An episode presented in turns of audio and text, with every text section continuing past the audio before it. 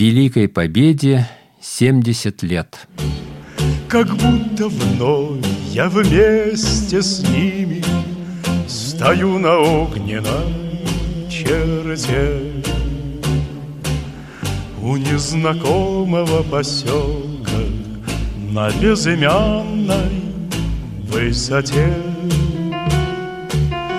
У незнакомого поселка На безымянной высоте Места сражений, линии обороны, города-герои. Солдаты Победы вспоминают. Мы рассказываем об их подвигах. Отправляемся по местам боевой славы.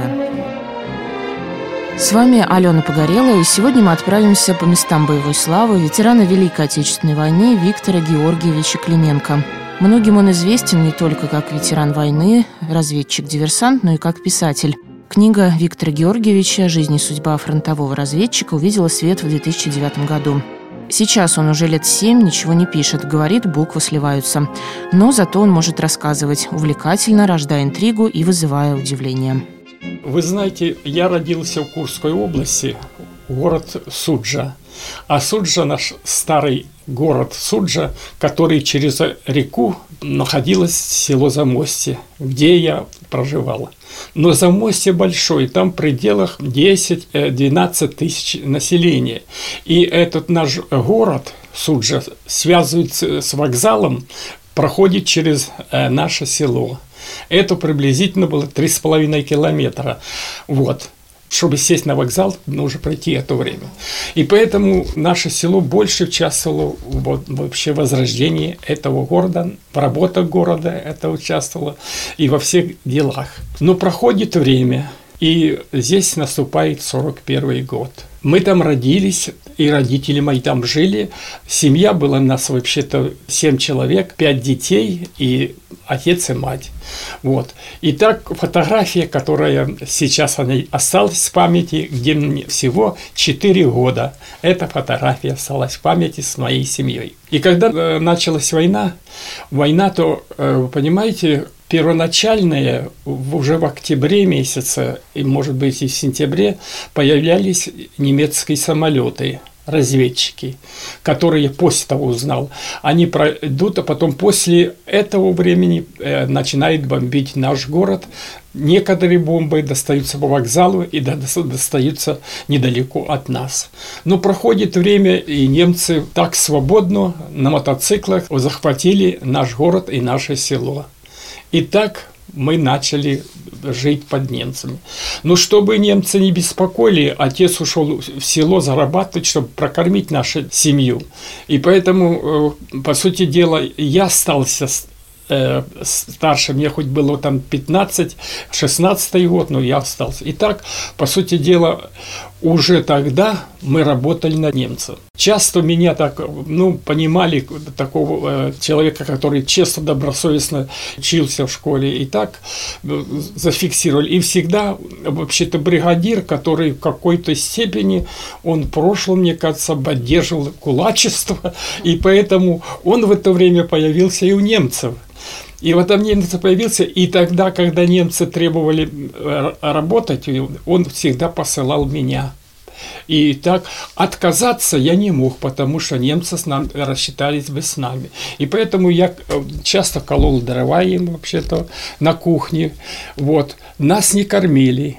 И что интересно, что немцы в, этот, ведрах выносят, выбрасывают там 15-20 э, метров от дома, там пригород, э, э, горочка такая была, и они нас не кормили, но мы им, имели с собой ложку, и вот которую, которую не выбросить, мы сразу бежим туда с ложкой и докушаем то, то, что от них осталось. Так мы жили. Нет. Правда, меня немцы в один раз, даже когда послали гнать скот – 30 километров, то, вы понимаете, возвращаясь назад и чувствуя, не кушает, ни туда, ни сюда не кушает. Вот, а это 30 километров, это сутки нужно скот прогнать, это не просто так. И я чуть ли не замерз, потому что мороз был, и, по сути дела, меня спасли старшие, которые могли... А так я мог и отдать концы, потому что мое бессилие, а назад возвращаться, по сути дела, пешком, и поэтому я оказался в таком положении. Ну, прошло время. Но что очень важно, что когда вот это э, началось наступление наших войск с освобождением Курска и э, Курской дуги, то вначале э, наши войска вообще наступали, и в марте месяце в марте месяца захватили наше, по сути дела, город и наше село. И 20 километров от города фронт стал – и вот мы были в этой фронтовой полосе, немцы нас полностью сожгли, 18 домов полностью, улица Советский переулок полностью сожжена. И, по сути дела, мы выскочили, не сообщали немцы нам, никому не... То есть соседи узнали, постучали, мы выскочили. В чем были? Я в это время даже, вы знаете, потому что очень и интересовались, и очень мужчина интересовался. И поэтому боялись этого э, старосту, который командовал от немцев. И я вот пришлось мне вообще-то одевать юбку, платок одевать, кофту и ходить, чтобы избежать от немцев. Говорить с улыбкой об этом сейчас сложно, но жить в таких условиях было намного тяжелее.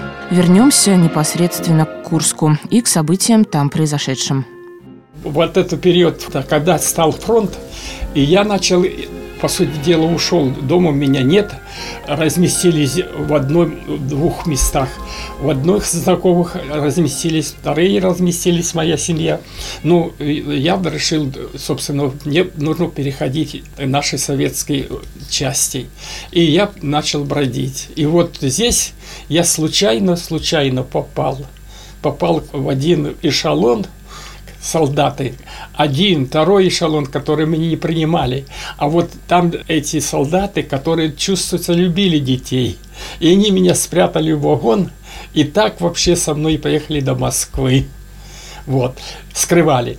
И когда в Москве, они даже мне дали вообще старую шинель, брюки старые, мне как э, не было ботинки, и, по сути дела, портянок мне не было, брюками этими я всывал эти обувь. Вот так я оказался в Москве. И когда части прошли ночью через Кремль, мимо Кремля, а потом только ночью, а утром посадили другой эшелон и направили на фронт. Тут я оказался, по сути дела, в фронтовых дорогах и с солдатами, которые двигались сюда. Но тогда уже Курск был занят. И я вот попал в это время, тогда, когда под Старая Дарница, это 12-15 километров от Курска. Вот там нас построили, и перед нашим эшелоном, который это выступил как командир отдельного разведывательного батальона. И вот когда построили нас, и ему первого слова дали, кто в разведку – Первый раз сказали, второй раз кто разведку, третий раз никто не выходит. Хотя там было приблизительно больше тысяч человек. Ну, может, меньше, в конце концов, я, я помню, шеренга большая. И когда третий раз командовал ту разведку, вышли 18 человек. Но я, думая себе и по-детски понимая разведку, я тоже вышел. Такой храбрости можно только позавидовать, и сложно представить себе сейчас 15-16-летних подростков, которые способны на подобное. А свой первый прыжок с парашютом ветеран Великой Отечественной войны Виктор Георгиевич Клименко помнит и по сей день во всех подробностях. Первый раз никогда не стоял рядом с самолетом. Пролетали там самолеты, так рядом не стоял. И первый раз нас пригласили в 11 часов дня, а в 12 часов там ознакомили, как что, и в 12 часов выбросили 110 километров тыл врага немцам под Кенисбергом. Вот. И что получилось? Когда летчики, два летчика, они открыли и выбрасывали э, на то место, которое они э, расположились нам, то все выпрыгнули, только два. Я как схватился, потому что там ветер большой, я же в воздухе, ветер большой. Я как схватился за поручни, никак. И второй Ну, второй подошли, сказали, а он с пистолетом, а мы выполняем боевое задание, и поэтому они же могут расстрелять полностью. И поэтому, когда тот, тот испугался и прыгнул, а я до последнего, ну, он схватил меня и выбросил. И что интересно, когда он тащил меня, колечко в пальце захватил. И я вот не помню, как я летел, каким путем. Я знаю, что стукнулся о землю потому что я э, свободным таким произволом летел, растерянным. И оказалось, когда начал по карте просматривать, у нас каждому карта была, то я оказался 200 метров от этого места. То есть лучше всех бросили меня. Вот. И так до, до самого утра собирали мы, может, с часу э, ночи, и до самого утра, там, до пяти часов мы собирались все части солдаты, которые выбросили было э, разведку. Именно такой вспоминает войну Виктор Клименко. Встреча молодого солдата с двойником Адольфа Гитлера, с Геббельсом, который в его рассказах, вопреки устоявшейся версии, не застрелился, а раскусил ампулу с ядом. Поцелуй от супруги Уинстона Черчилля. Сложно представить, что на долю одного человека выпало столько интересных исторических событий. Возможно, через многие годы эти рассказы, иногда идущие в разрез с официальной историей, станут опорой для исследования неизвестных фактов Великой Отечественной.